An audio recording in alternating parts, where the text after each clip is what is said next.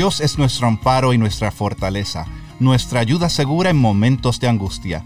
Por eso, no temeremos aunque se desmorone la tierra y las montañas se hundan en el fondo del mar, aunque rujan y se encrespen sus aguas y ante su furia retiemblen los montes. Salmo 46, versículos del 1 al 3 en la nueva versión internacional. Y mi nombre es Rafael Mangual y soy el anfitrión aquí en Bridge Radio y estamos aquí en Laredo, Texas. Texas. Y estamos súper contentos en esta mañana de poder compartir las buenas del Evangelio con todos ustedes. Y tengo aquí a mi lado al gran A.W. Virella, que es nuestro anfitrión en Bridge Radio en inglés. Sí, buenos días. ¿Cómo estamos allí afuera, mi gente?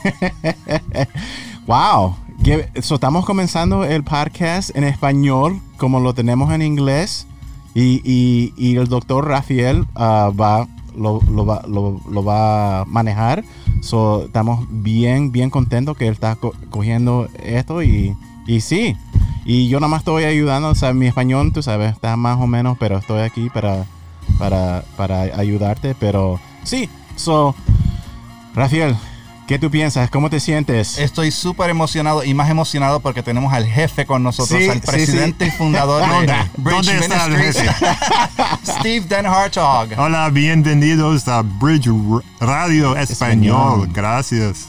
So, yo le doy muchas gracias a Steve por confiar en mí este proyecto y estoy muy emocionado porque creo que es tiempo de que en Latinoamérica empecemos a predicar el verdadero evangelio.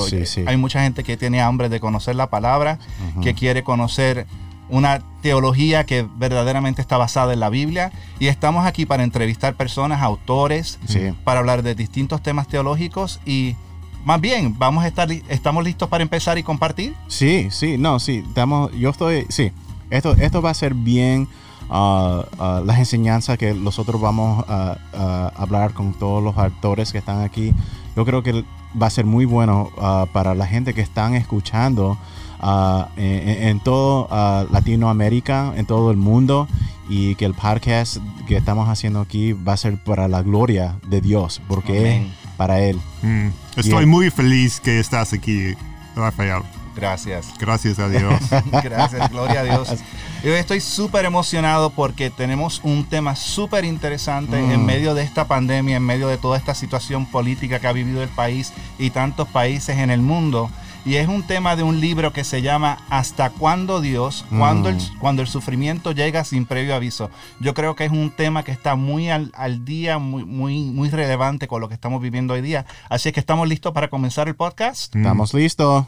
En esta mañana tenemos el privilegio de entrevistar al, pastor José Lo Mercado desde Gaithersburg, Maryland. Él escribe el libro Hasta cuándo Dios, cuando el sufrimiento llega sin previo aviso.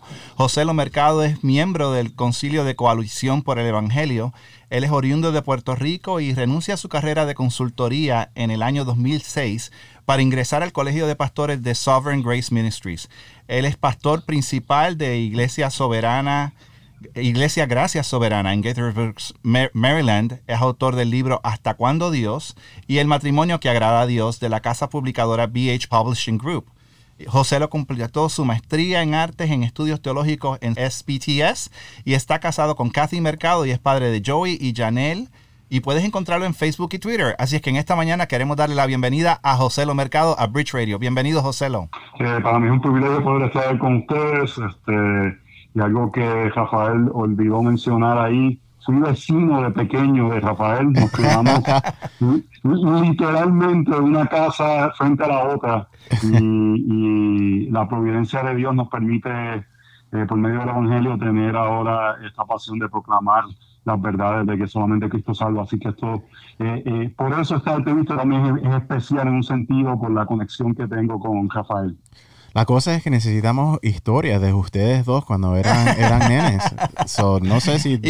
José, no era más chiquito que yo. su, su hermana Naida, que es misionera, eh, es era más o menos como dos años menor que yo, pero compartimos, como él dice, desde chiquito. Así es que saludos a la gente de Caguas, Puerto Rico, allá de Condado Moderno, que de los años atrás y queremos Estamos muy emocionados, como él dice, en aquellos momentos de la niñez jamás pensamos que íbamos a llegar a un momento en que los dos íbamos a estar hablando de la, de la gracia y de la hermosura del Evangelio de Jesucristo. Así es que Mm, vemos la providencia verdaderamente de Dios en todo esto. José, lo, nos emociona mucho. La, me la emociona- única historia para decir, la única historia. Ah, es que sí, sí, ahí está. Dale, dale, dale. O sea, Él era mayor y todo el mundo como miraba look up to him porque era rompecurva. En Puerto Rico rompecurva es el que sacaba buenas notas, era buen estudiante eh, y también siempre tenía esta parte como artística, tenía como una vena artística de salir en obras de teatro y cosas así por el estilo. Así que eh, desde de pequeño siempre admiraba y obviamente después eh, termina su grado de medicina, entonces todo el mundo en, la, en el barrio, podríamos decir, eh, admiraba mucho siempre la integridad de, Rafael desde joven. Obviamente hizo sus maldades, pero eso lo dejamos para otro momento. Gracias. Y seguimos actuando en teatro, José, lo seguimos actuando. Mira, esto, eh, cuando Steve me dijo, quiero que seas el anfitrión de Bridge Radio, yo dije, yo conozco a la persona perfecta. Y cuando estaba buscando el libro que escribiste, me impactó mucho porque yo creo que es un tema muy relevante a lo que estamos viviendo el día, el día de hoy. Eh, el libro tuyo que se llama Hasta cuándo Dios, cuando el sufrimiento llega sin previo aviso. José, ¿por qué este libro y por qué ahora? Sí, mira, eh, es un tema que me apasiona porque eh, aunque me interesa mucho estudiar la teología de forma profunda, mi pasión es una pasión pastoral de que las personas puedan aplicar la verdad de que el Evangelio los ha salvado en el día a día. ¿Cómo se ve eso cuando crío? ¿Cómo se ve eso en mi matrimonio? ¿Cómo se ve eso cuando sufro? Y yo tuve la, bendición de tener pastores que me prepararon para el sufrimiento que predicaron acerca del sufrimiento, que eh, por medio de eh, su trabajo y la gracia del Señor, en momentos que el sufrimiento llegó a mi vida, tenía categorías teológicas que me permitían eh, poder eh, correr hacia Cristo en lugar de simplemente buscar eh, respuestas pragmáticas. Y cuando comienzo a pastorear la iglesia, este es uno de los temas que ronda mucho alrededor de nuestra congregación. Y por la gracia de Dios vimos el fruto de preparar a las personas. Eh, y entonces es un tema que he meditado mucho porque yo digo que mientras los años van pasando, más experiencia uno va creciendo en el sufrimiento, porque la realidad de vivir un mundo caído nos presenta el sufrimiento no solamente en nuestras vidas personales, pero en la congregación, personas de la iglesia que por diferentes razones pasan diferentes situaciones. Entonces, además de eso, eh, a mí me gusta como que estudiar la cultura, me considero un exégeta de la cultura y podía venir, ver venir eh, otro tipo de sufrimiento que no es solamente el sufrimiento de enfermedad o el sufrimiento relacional, pero el sufrimiento que puede venir por la hostilidad de la cultura. Y entonces, eh, BH me pide que un tema de un libro para esta serie de lectura fácil y para mí fue fácil poder este, eh, identificar este tema del, del, sufrimiento, que es un tema que eh, eh, medito mucho, paso mucho tiempo pensando en, en el mismo para mi vida personal, eh, pero también para poder ser de tener las verdades que ayuden a la iglesia en los momentos necesarios y, y también porque es una realidad de poder eh, meditar en la gloria del Evangelio. El sufrimiento es uno de, los aspectos que tiene que nos impulsa, nos, nos lleva a mirar a que en un mundo caído la única esperanza que tenemos es la cercanía actual de Cristo y la esperanza futura de estar con Él por una eternidad. Amén, amén. Es así. Fíjate, al principio del libro tú mencionaste algo, una analogía que me gustó mucho y era acerca de unos boxeadores y dijiste, el golpe más devastador no es el más fuerte, sino el que no se ve venir. ¿Cómo, explica esta, cómo se aplica esta analogía al sufrimiento y, y cómo de, definimos al sufrimiento desde una perspectiva bíblica? Pues mira, eh, yo me crié como buen puertorriqueño, eh, son las tres B, eh, béisbol, baloncesto y boxeo. Y sí. mi papá, mi papá eh, boxeaba eh, de joven y desde la edad de 4 o 5 años me llevaba carteleras de boxeo, de campeonato mundial en, en Puerto Rico. Y, y, él me enseñó un poco a boxear y cosas así por el estilo. Y algo que uno puede ver, hay boxeadores más fuertes y para mí el ejemplo quizás alguno no lo conoce, Manny Pacquiao. Sí. Él no es la persona más fuerte, pero tiene una, una pegada contundente por los ángulos que tira el golpe. Y hay Ah. ángulos, un, boxeador que está entrenado puede recibir un golpe. Él sabe asimilar un golpe. Sí. Eh, Él está entrenado para poder que le den en la cara y no le pase nada.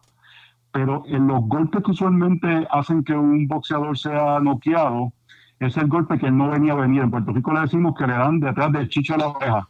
Es un, es un ángulo de golpe que lo toma por sorpresa.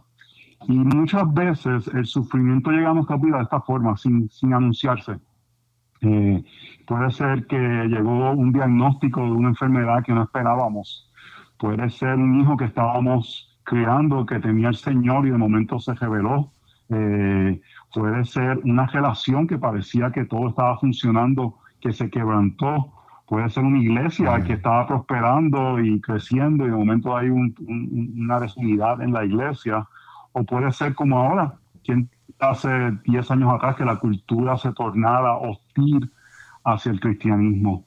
Y, es saber la realidad que al vivir en un mundo caído, donde todavía los efectos del pecado eh, tienen, eh, eh, afectan al ser humano, saber que esta es una realidad, que vamos a experimentar sufrimiento, que vamos a experimentar eh, aspectos de- de enfermedad, no es ser personas que deseamos sufrir, no es un tipo de masoquismo, no es que decimos que llegue eh, la persecución para que purifique la iglesia. Yo he escuchado mucho de ese argumento ahora. Yo no veo eso en el Nuevo Testamento, una oración por sufrir, pero sí veo la realidad que el creyente sabe que el sufrimiento va a llegar en un momento. Y es poder, eh, en Primera de Pedro, capítulo 4, dice que no nos tome por sorpresa eh, la, fuega- la, la prueba de fuego, eh, el fuego de, de prueba, que no sea algo sorpresivo, porque entendemos y sabemos que todavía vivimos eh, en un mundo caído que tiene efectos de la caída que nos van a afectar. Josuelo, yo, y, Ajá. um, que yo sé que el sufrimiento es algo que el- el- la comunidad, yo creo, latina, que no habla en la iglesia. Yo, ¿Tú crees que eso es correcto? Um, I mean, yo sé que nosotros nunca queremos sufrir, ¿verdad? Es el- te- tenemos, siempre queremos tener todo bien, pero ¿tú crees en la comunidad latina nosotros no hablamos del sufri- el sufrimiento suficiente? Yo creo que sí, yo creo que es por varias razones. Número uno, yo creo que es, eh, yo, yo soy dado a la eh, predicación expositiva, Sí. que es, es ir a través de, li- de libros de la Biblia. La predicación expositiva te obliga a hablar de ciertos temas. Mm, Básicamente tú predicas el próximo texto y, y, y te obliga a hablar de, de ciertos textos que en ocasiones eh, decirle a las personas que se preparen para sufrir no llena iglesias. Mm. Eh, entonces no, no es tan atractivo, no, no, no, no, sales tan motivado. Eh, pero también hay aspectos que yo creo que eh, la doctrina triunfalista que muchas iglesias han adoptado, donde es desde mi perspectiva una escatología, eso es una visión del fin del mundo Sí. sobre desarrollado. Lo que quiero decir con eso es que muchas de esas personas, las promesas que vamos a tener en la Nueva Jerusalén, las traen ahora mm. y, y las aplican ahora. No más Sí. enfermedad. Es una promesa de la Nueva Jerusalén, esa no es una promesa del tiempo que vivimos ahora. Sí. Y eso hace que ese tema no se toque porque eh, para algunas personas eso puede indicar que es falta de fe o puede indicar que es este, quizás este, pecado, aunque eh, el sufrimiento puede ser traído por nuestro pecado. Pero eh, el hecho de que pensamos de que ahora en Cristo debemos vivir esta vida eh, completamente perfecta hace que este tema a veces no se toque.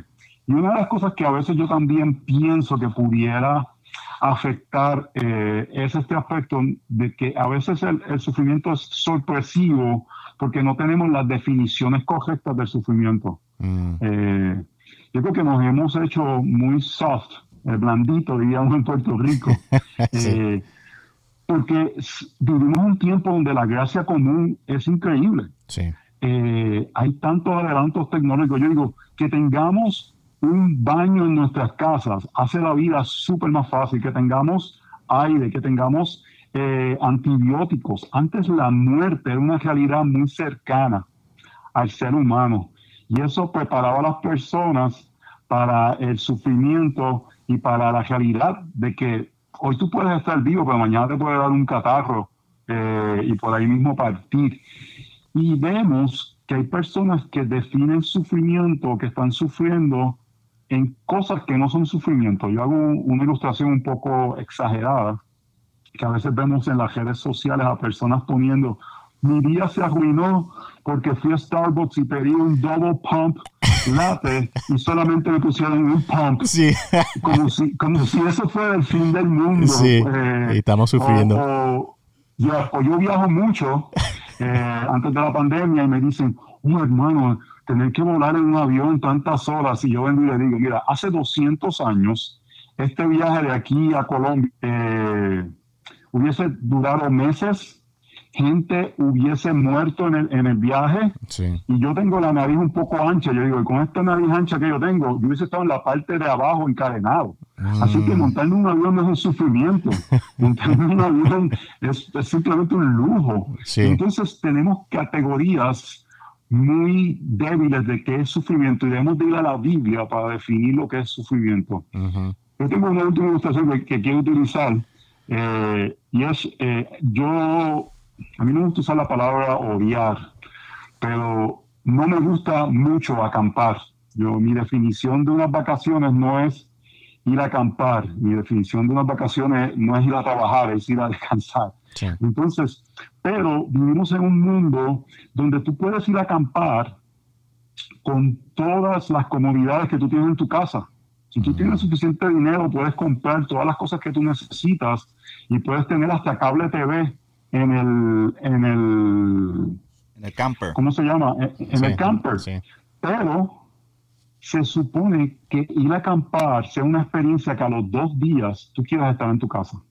Sí. Pero ahora con todas las comodidades, tú puedes estar semanas. Ujú. Yo creo que lo mismo pasa en la vida. Tenemos tantas comodidades que nos hemos olvidado que nuestro verdadero hogar es en los cielos.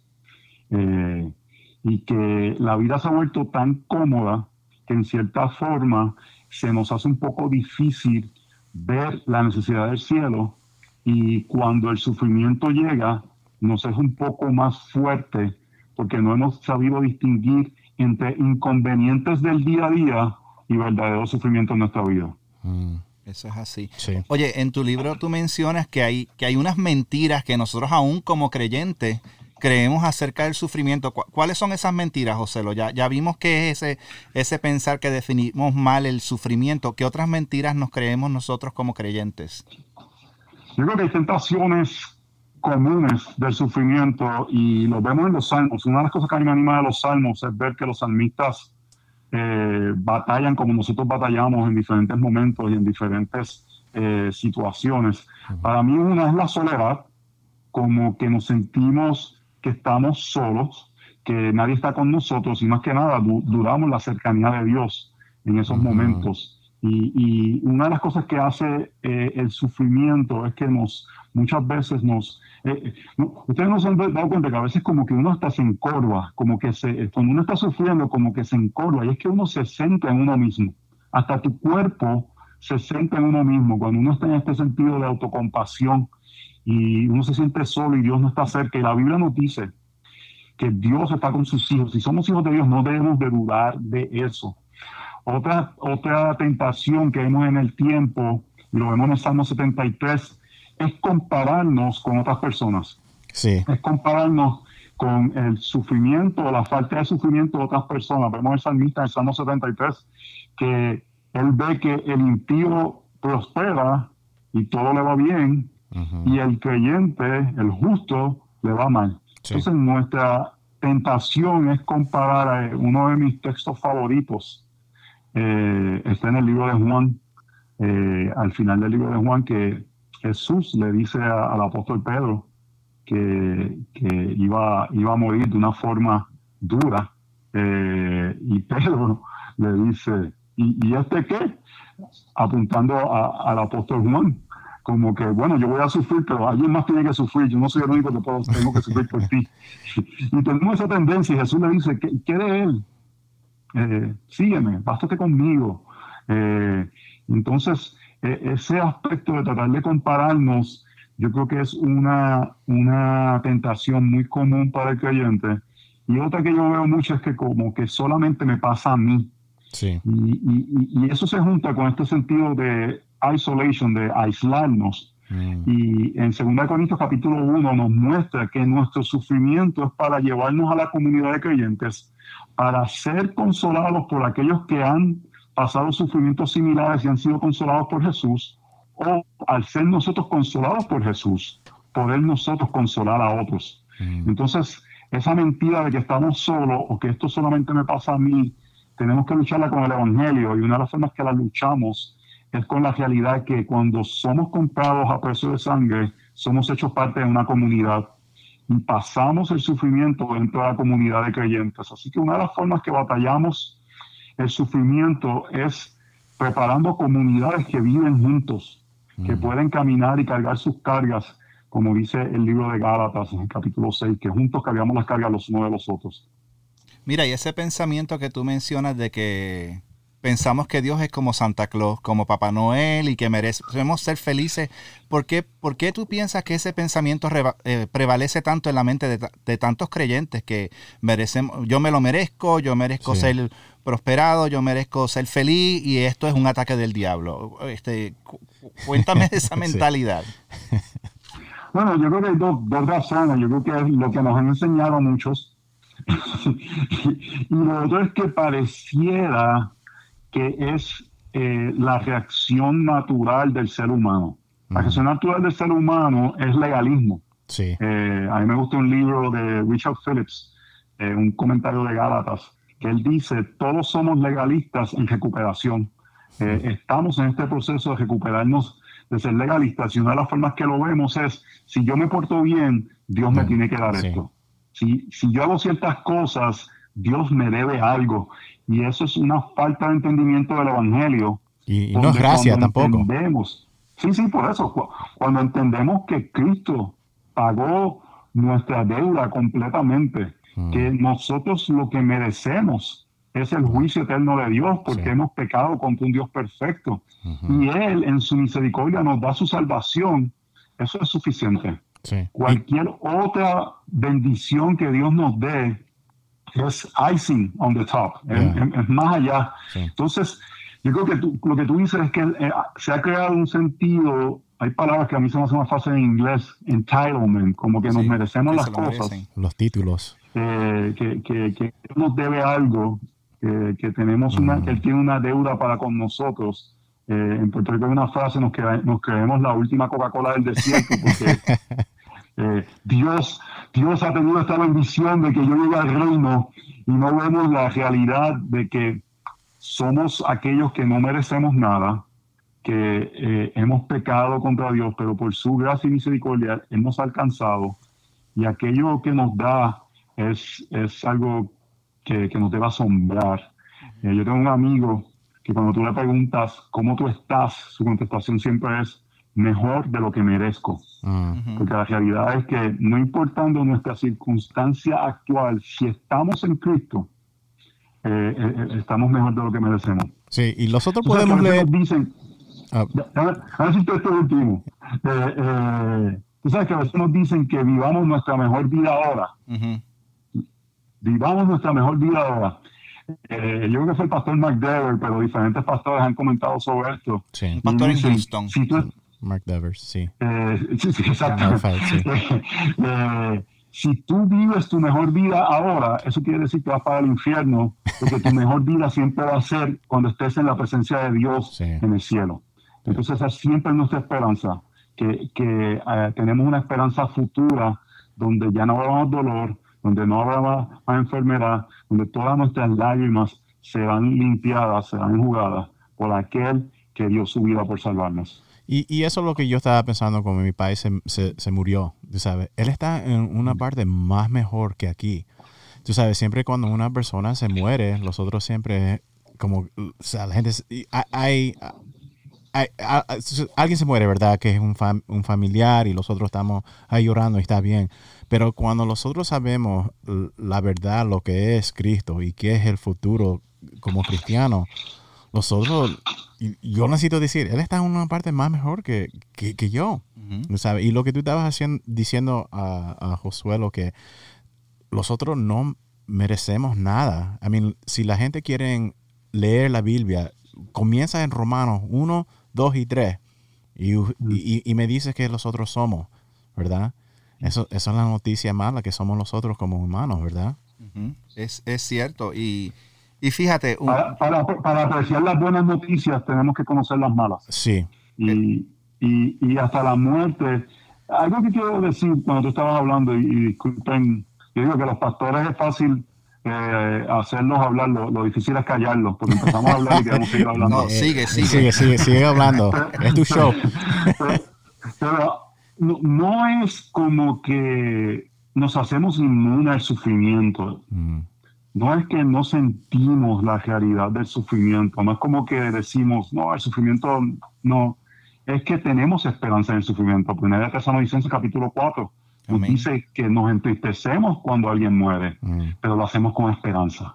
Entonces, es que la, en el momento de la realidad del sufrimiento, alzamos nuestra mirada y no la centramos en nosotros, sino que alzamos al Evangelio, a Cristo, y eso nos da esperanza y verdades que nos pueden sostener en momentos difíciles de la vida. Mira, ahora mismo aquí en Laredo, sabes que yo soy médico y ayer- en esta semana nos llegó a todo el mundo un mensaje de texto, no salgan Sí. de su casa, de la En ciudad de el Laredo. teléfono, qué feo. Este Laredo está número uno. Nosotros estamos en la frontera con México. Yo creo que estamos número, la ciudad número uno en todo el estado en casos de COVID en el hospital. Ahora mismo, desde el primero de enero, hay 52 personas que han muerto por el COVID. So, estamos viendo personas de 30 y pico de años, 40 y pico de años, 80 y pico de años, gente que, que- que le dan ese golpe que no esperaban en la vida y que se encuentran con una pérdida. Y escuchamos preguntas que toda la vida hemos escuchado y hasta que nosotros mismos nos hemos hecho como, ¿por qué la gente sufre injustamente? ¿Por qué el inocente sufre? Cuando, cuando nosotros nos enfrentamos a esas preguntas o, o escuchamos a otras personas hacer esas preguntas, ¿cómo podemos contestar esto basados en la palabra de Dios? Sí. Esa, esa pregunta, eh, eh, a mí me gusta eh, contestarla con cuidado porque no hay una contestación que es teológicamente correcta, pero yo quiero ser empático con la persona. Cuando una persona me, me dice que está sufriendo, quiero eh, venir al lado de él, Mm. dejarle saber que en el sufrimiento eh, eh, Jesús puede estar cerca de él Mm, para consolar su sufrimiento, pero a la misma vez, eh, uno de los aspectos es que pensamos que somos justos, pensamos que nos merecemos Sí. eh, la vida sin ningún tipo de consecuencia del pecado. Una de las cosas que yo pienso cuando estoy sufriendo, hay, hay momentos que la realidad es que sufrimos y, y no podemos determinar si hubo algún tipo de, de pecado en nuestra, de nuestra causa. Primera de Pedro capítulo 2, 2 dice, esto te hay gracia ante los ojos de Dios cuando sufrimos por la sociedad sin nosotros haber hecho mal a la sociedad. Eh, ahora mismo estamos viendo esto, entonces, ¿qué, qué hacemos en ese momento? En verdad tenemos que, que recordarnos que no somos justos. Sí. El único justo que no merecía sufrir, sufrió por nosotros. Sí. Y hasta que uno no ve esa realidad del Evangelio, eh, el sufrimiento va a ser más fuerte porque mientras tú piensas que no mereces sufrir, eh, va a ser más difícil eh, caminar eh, la realidad de ser consolado. Pero cuando vamos a donde, a donde Jesús diciendo, Señor, yo he eh, sido parte de lo que ha aumentado el sufrimiento en este mundo. ¿Por qué? Porque yo he pecado. Aunque no haya sido un pecado ahora, nosotros hemos pecado y todo lo que vemos, el sufrimiento es parte de la consecuencia de vivir en un mundo afectado por el pecado. Y podemos venir con una actitud de humildad, de, mis- de pedir misericordia, de compasión. Hay un aspecto bíblico que hemos perdido mucho eh, la iglesia y es el lamento. Y el lamento lo vemos quizás en Romanos capítulo 8. Es esta realidad de decir, vivimos en un mundo caído, pareciera que no hay esperanza, y lo vemos mucho en los salmos también, pero levantamos nuestros ojos a la esperanza que hay eterna. O sea que no negamos la realidad del sufrimiento, no, no, no decimos eh, eso no es nada, aceptamos y reconocemos el sufrimiento y le decimos al Señor, ¿hasta cuándo, Señor? ¿Hasta Mm. cuándo sufrirá el justo? Pero levantamos nuestros ojos y miramos que hubo un justo que sufrió por nuestros pecados. Y eso nos lleva a la esperanza de que un día, como dice Romanos 8, clamamos, gemimos. A veces no sabemos ni cómo orar en medio del sufrimiento y gemimos y el Espíritu ora por nosotros. Y, y en esa realidad viene la esperanza de que vamos a ser protegidos. Y algo importante de Romanos 8 es que Romanos 8 nos presenta esta realidad de que eh, el pecado eh, eh, viene, que necesitamos redención, pero la esperanza que da el texto es, en medio del sufrimiento, nada te podrá apartar del amor de Cristo. En ese momento, cuando el sufrimiento llega, nuestra primera oración debe ser, Señor, que este sufrimiento no me haga cometer apostasía, sino que tú me sostengas y más que nada, que nada me pueda separar del amor de Cristo. Que, que la seguridad de estar en ti sea suficiente para poder pasar este sufrimiento y más que nada poder pasarlo con esperanza para el futuro. Tú hablaste del COVID y el COVID ha sido una situación muy delicada. Yo sé que diferentes personas pueden ver diferentes formas de, navegar la situación y cosas así por el estilo.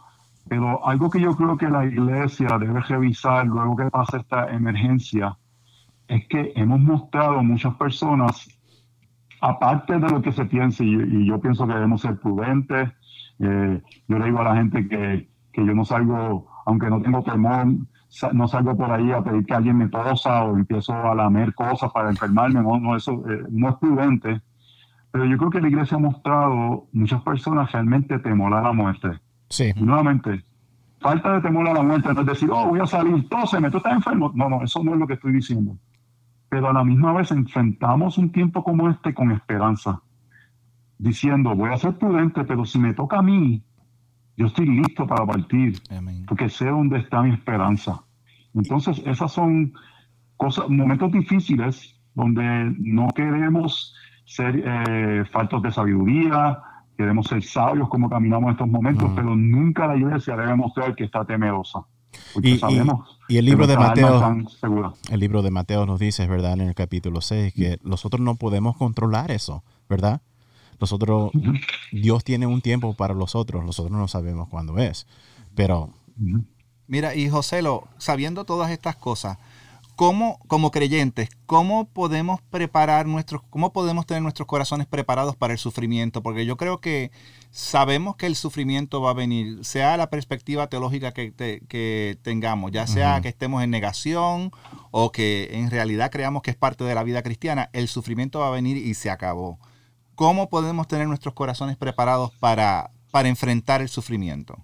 Eh, en la parte, yo digo, la respuesta a veces que es difícil de aplicar, eh, tenemos que estar eh, nuestros corazones llenos de la gloria mm. de Jesús.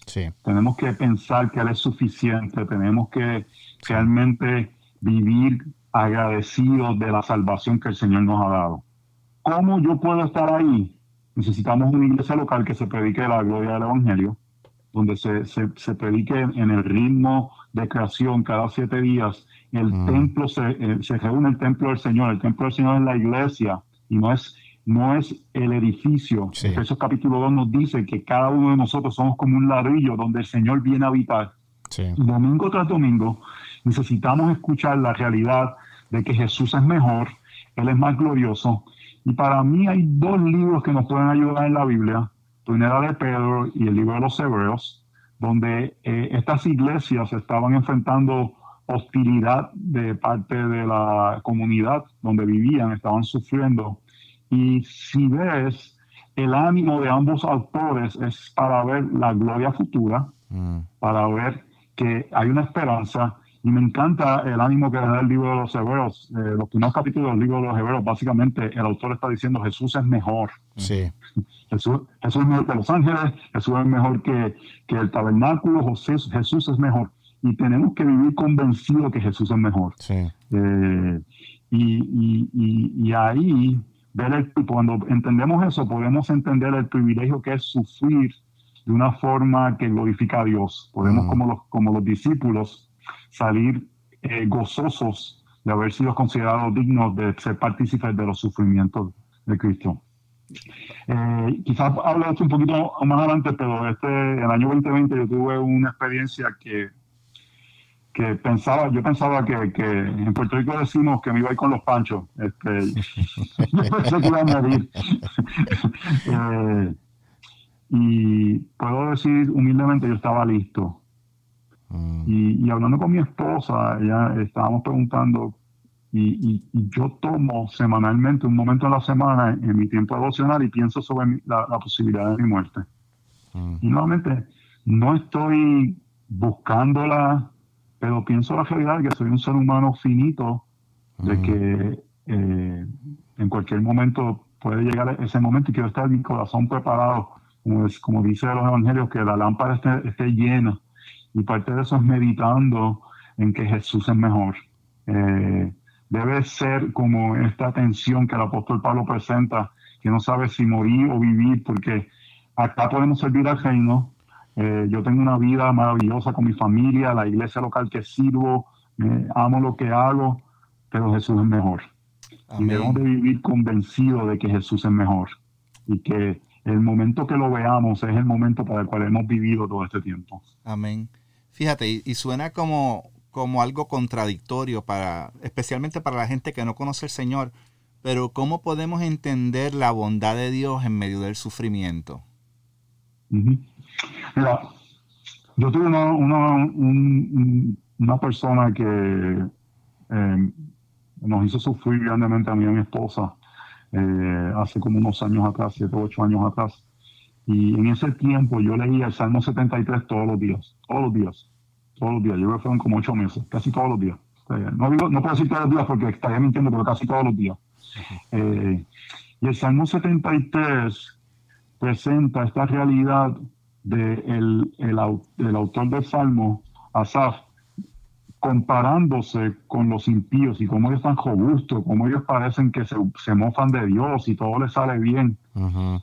Y hay un momento en el Salmo, el verso 17, que cambia la perspectiva del salmista. El Salmo comienza diciendo, verdaderamente Dios es bueno, Él quiere recordarle esta bondad de Dios, pero el Salmo después dice, no vemos la bondad de Dios cuando estamos mirando a otras personas, pero vemos la bondad de Dios cuando entramos en el santuario de Dios. La presencia de Dios, la realidad de su cercanía, el simple hecho de poder entrar al, santuario de Dios es la bondad de Dios. ¿Por qué? Eso supondría que si entráramos al santuario de Dios fuéramos consumidos, fuéramos destruidos por su santidad. Y por medio del Evangelio, Jesús dio su sangre para limpiarnos de nuestros pecados, hacernos justos y poder acercarnos a aquel que cambia nuestra perspectiva. Y eso es solamente la bondad de Dios. El yo poder acercarme a Él en mi dolor, no solamente para recibir consolación, pero para recibir ajuste de lo que es realidad. Más adelante en el Salmo 73 dice que era como una bestia cuando pensaba de esta forma. Y el punto que hace, y el libro de Eclesiastes hace lo mismo, es que nos, nos ponemos a pensar irracionalmente, nos ponemos a pensar como animales. Sí. Eh, no hace sentido porque nos alejamos de la verdad y en la presencia del Señor entendemos y comprendemos la bondad de Dios por medio del Evangelio. Quiero aclarar algo porque a veces pensamos en la presencia de Dios y pensamos en algo un poco místico. Mm. La presencia de Dios en el Nuevo Testamento es más clara cuando la iglesia se congrega. Es el momento donde Dios se hace, Dios está en todo lugar, pero su promesa de cercanía más real para bendecir al pueblo de Dios ha sido a través de la historia en diferentes lugares. Vemos en Génesis que Él se hace presente en, la, en el jardín, luego en, el, en, en la salsa ardiente, luego eh, en, en- en el monte Sinaí, luego en el tabernáculo, luego en el templo, luego en la persona de Jesús. Cuando viene y camina y es el templo de Dios en la tierra, Él se declara que es el templo y luego en la iglesia del Señor. Mm. La presencia manifiesta de Dios es real cada domingo cuando la palabra de Dios es predicada. Y por eso, no, entre unas cosas que el creyente debe hacer en medio del sufrimiento y antes del sufrimiento es escuchar la palabra de Dios, hablada por hombres imperfectos, pero que la presencia de Dios se hace más real, podríamos decir, no sé si es el mejor, el mejor término, traer la promesa de su cercanía en ese momento. Y este domingo, cuando tú vas convencido en medio de tu sufrimiento, que tú sabes que Dios va a estar ahí y Dios va a hablar a tu corazón, oh hermano, esa es la bondad de Dios. Que en medio de nuestro sufrimiento podemos experimentar su consuelo, su cercanía y su voz en nuestras vidas. Amén. Fíjate, José, lo contaste un poquito de, tu testimonio hace un ratito. Sé que, Dios te llevó a escribir este libro el, año pasado y que estabas escribiendo parte del libro y tuviste una pausa por un día y Dios, tuviste una prueba que te puso a pensar, de verdad, de verdad yo creo lo que yo escribí aquí antes de terminar el libro. Cuéntanos un poco cómo, cómo tu experiencia personal en la que viste la bondad de Dios en el medio del sufrimiento y antes de terminar tu libro? Pues estaba escribiendo y, el día que termino el libro, eh, fue un lunes, eh, me levanté por la mañana, yo escribo usualmente de temprano en la mañana, eh, y salí a correr, luego de eso a mí me gusta correr, he cogido maratones y, y corrí seis o siete millas en la mañana y estaba en casa y ese día estaba un poquito desanimado, estábamos en medio de la pandemia, el hecho de no poder congregarnos tuvo un efecto bien fuerte en mi corazón. Y, a veces cuando yo me siento así, correr me ayuda. Entonces salí a correr nuevamente por la tarde. Y cogí creo que seis millas por la mañana y cogí después cinco millas en la tarde. Y cuando llegué, era un día de, de, abril que había estado frío y ese día fue un poco más caliente. Y cuando llegué a casa, me duché. Eh, yo he cogido distancias mucho más largas que esa. Y, y Katy me llama para cenar y cuando me levanto, ahí mismo me caigo, eh, me desmayo y yo perdí el conocimiento como por cuatro horas. Eh, me despierto en, un hospital. Eh, me perdí el conocimiento por el golpe. Yo, yo mido 6'4 y, y la caída fue desde, desde alto. yo tengo un amigo bajito que digo, si tú te caes, ese es un bubu, pero porque yo soy alto, es un golpe fuerte. y lo primero que recuerdo es un doctor decirme, eh, pensamos que tienes un sangrado en el cerebro, tenemos que llevarte a observación. Eh, era el tiempo de COVID, mi esposa no podía estar conmigo, eh, me suben a un cuarto, me ponen ciertas cosas para evitar que me golpeara si me daba como un seizure. luego me ponen unas botas, el doctor debe saber, para evitar coagulación. y eh, se hizo bien real en ese momento, la realidad es que quizás podía partir ese momento con el Señor. Mm. Eh, y en ese momento yo empecé a pensar en las cosas que había escrito y empecé a, recordar de la bondad del Señor. Y en ese momento uno piensa, eh, mm. ¿qué será de, mis hijos? No los podré ver crecer, que sea mi esposa, que es mi compañera. Y tenía que volver a las verdades Mm. del Evangelio. Dios los ama a ellos más de lo que yo los amo. Él los va a cuidar más de lo que yo puedo cuidarle a ellos. Ellos van a estar bien, no porque tengo un seguro médico que van a tener más dinero de lo que, un seguro de vida, más, dinero de lo que vivimos ahora, pero, van a estar bien porque Dios no abandona a los suyos. Sí. Y yo estaba preparado para irme con el Señor, realmente. Eh, y varios doctores eh, me comentaron que dicen, cuando decimos que tiene un sangrado el cerebro, usualmente no están tan tranquilos, ¿por qué tú estás tan tranquilo?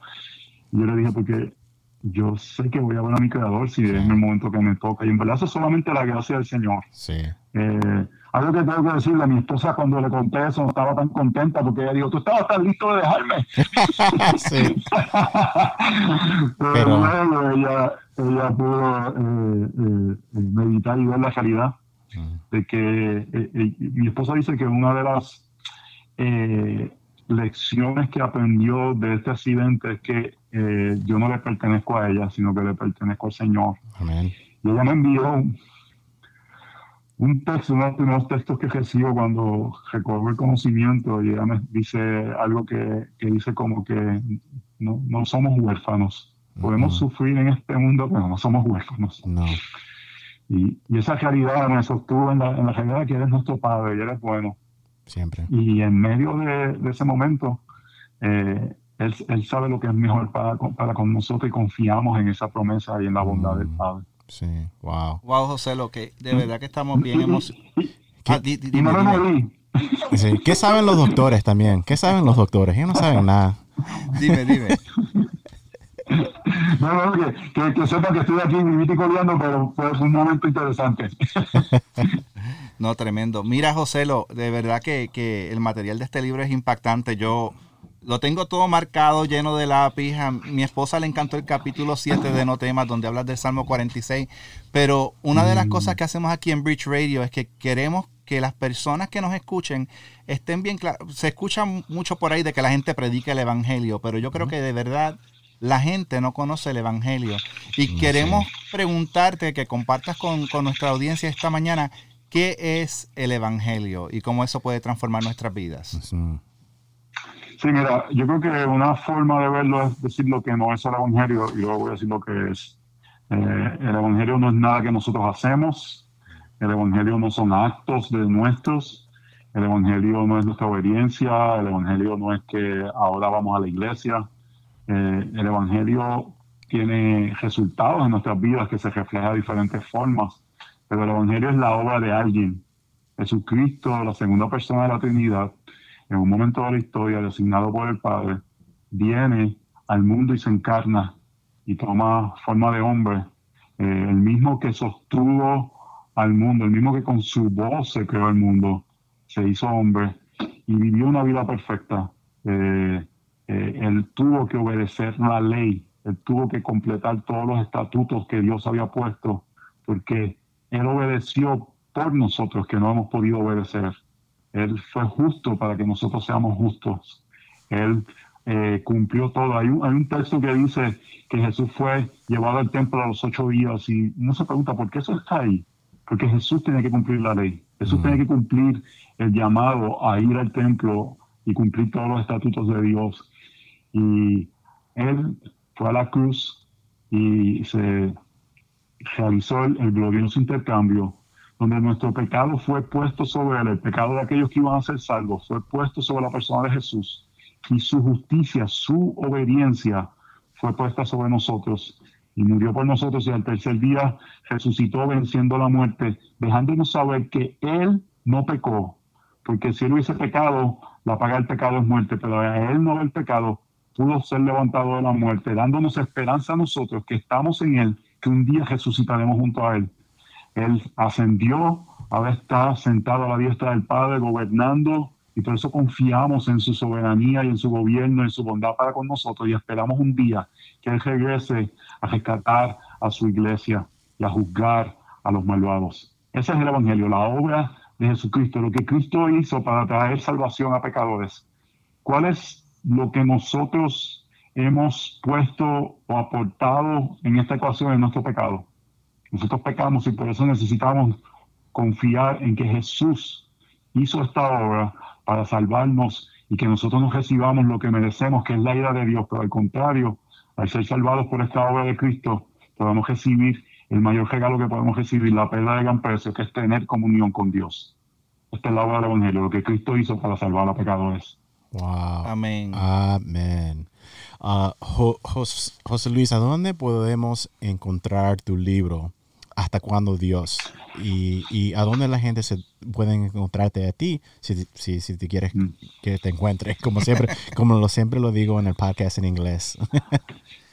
Eh, bueno, el libro lo pueden encontrar en Amazon o en la en Lifeway, la librería de la, eh, electrónica de Lifeway, o en Amazon, Hasta cuando Dios. Está el libro también de matrimonio, matrimonio que agrada a Dios.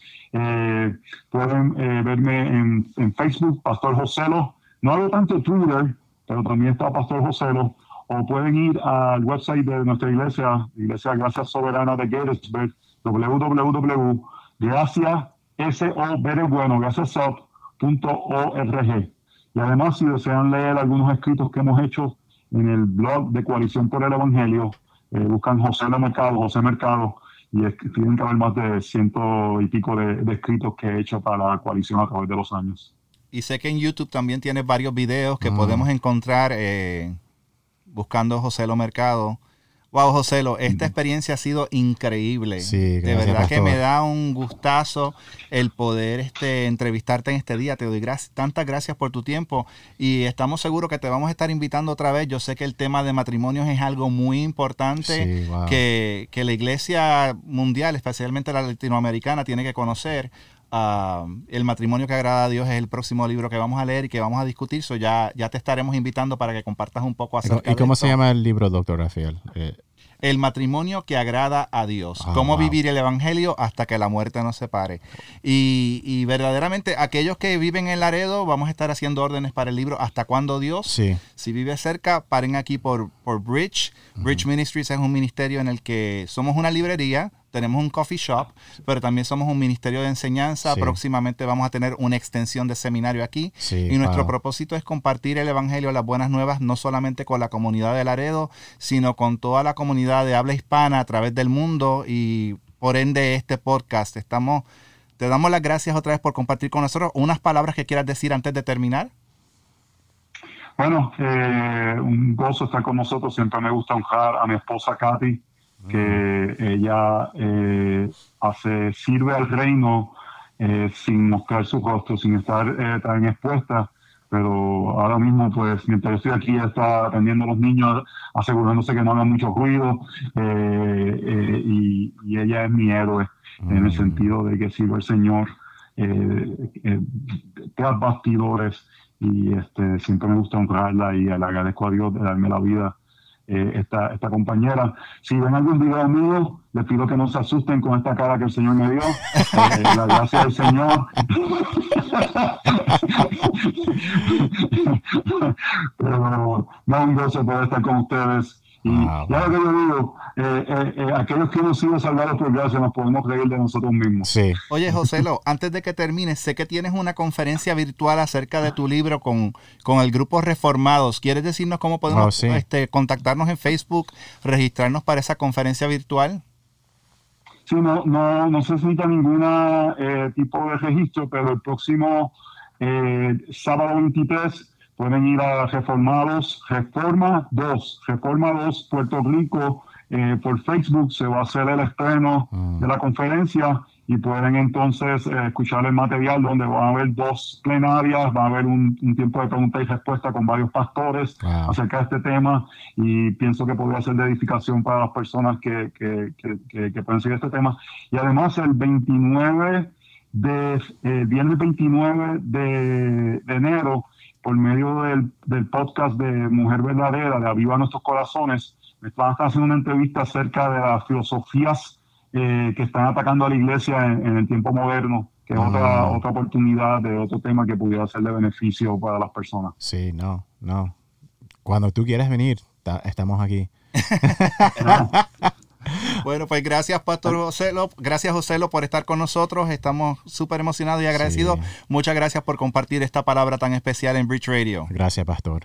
Mira, déjame terminar algo, Ah, perdóname, que yo sé que, que- pero eh, el del 2 al 5 de febrero, perdona que siga añadiendo, pero antes su palabra es una conferencia en Texas de, de- de enseñanza cristocéntrica, va a ser del 2 al 5 de febrero, puede ser presencial o virtual en la ciudad de Denton, Texas. Ah. Ustedes están en el área de Texas y van a ver muchos expositores de Latinoamérica en una Ah. conferencia que es de mucho beneficio para las personas, del 2 al 5 de febrero. Wow, eso, Ah, está, da- da- eso está pronto. Eh, perfecto. Antes Wow. de su palabra. Wow. Compa- por favor, comparte esa información con Sí. nosotros para que nosotros en Bridge en Ministries podamos compartir Sí. esa información en nuestra página web. Sí, en esta área.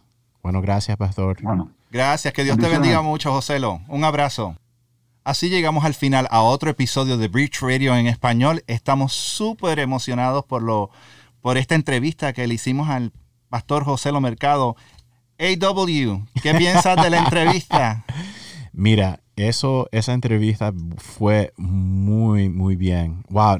eh, eh, las cosas que él estaba diciendo con el sufrimiento, ¿verdad? Yo, yo no lo estaba pensando así. ¿verdad? Yo, yo creo que nosotros los olvidamos eso. Que nosotros no queremos sufrimiento, pero la Biblia dice que vamos a sufrir. Ujú. Y nosotros necesitamos siempre enfocarnos a los otros, a Jesucristo. ¿Verdad? Es la verdad. ¿Verdad? Y, y, y, y, y yo creo que la gente que están escuchando allá afuera que se recuerden eso, ¿verdad? Que él estaba contando la historia cuando él estaba ahí, eh, cuando le pasó, cuando se cayó y se pegó la cabeza, que ya él iba a, a- a- ya se iba a ir con Dios. Pero nosotros sabemos que él sabe el tiempo, ¿verdad? Y mira lo que, mira este, este libro que él escribió, que lo- yo sé que la, mucha gente van a estar bendecidos cuando lean ese libro. Y O, o oyen este podcast. Y queremos que la gente esté bien clara. Esto no quiere decir que somos masoquistas, no es que nos guste Sí. sufrir. Claro. Es que sabemos que el sufrimiento va a venir, pero queremos enfrentarlos y como yo dije, tener nuestros corazones preparados para el sufrimiento. Claro. Y eso lo hacemos cuando entendem- entendemos verdaderamente el carácter de Dios, Sí. quién es Dios, la bondad de Dios y sabiendo que para los que aman a Dios todas las cosas le ayudan a bien y que como él dice, como le dijo Katy en el texto a él, no somos huérfanos, tenemos Sí. un padre que nos ama y esto no va a ser fácil. Jesús mismo dijo, en el mundo tendréis aflicción, pero confiad, yo he vencido al mundo. So, la vida cristiana, el sufrimiento va a venir. No nos gusta, no lo disfrutamos, no decimos mientras más sufro mejor me veo, pero sabemos que aún en medio del sufrimiento Dios es soberano, Dios es bueno y puede ser que yo no lo entienda, pero en vez de usar el sufrimiento para ser más amargado, voy a usarlo para crecer en mi fe y para depositar más mi confianza en aquel que sufrió muchísimo más por mí en la cruz del Calvario. Claro, nosotros nunca vamos a saber lo que él, él- él- lo que pasó en el Calvario. Él sufrió por los otros, por los pecados de los otros. Amén. Y, y sí, nosotros necesitamos recordarle eso. So, Bueno, pues este es el final del- de nuestro episodio de hoy. Queremos que, que compartas este episodio con otras personas. Puedes suscribirte en, en Apple, en Android, en Google, en Stitcher Radio y puedes visitar nuestra página web en bridgeminlaredo.org. Bridge es B-R-I-D-G-E. M-I-N Laredo.org. También puedes bajar nuestra aplicación Bridge App. Está en Apple y la tenemos también en, en Google. Google también. En Google también. Bridge App. Y ahí puedes ver la, sección que dice Bridge Radio Español y escuchar los episodios previos ah, de varios temas acerca de la vida cristiana. Así es que no queremos terminar este episodio sin compartir con ustedes la primera pregunta del Catecismo de Heidelberg, que es algo que siempre nos enfocamos nosotros. ¿Cuál es tu único consuelo, tanto en la vida como en la muerte? Que no me pertenezco a mí mismo, sino que pertenezco en cuerpo y, en, y alma, en la vida y en la muerte, a mi fiel Salvador Jesucristo. Así es que hasta la próxima, que Dios te bendiga mucho y te veremos en el próximo episodio de Bridge Radio en español. amén.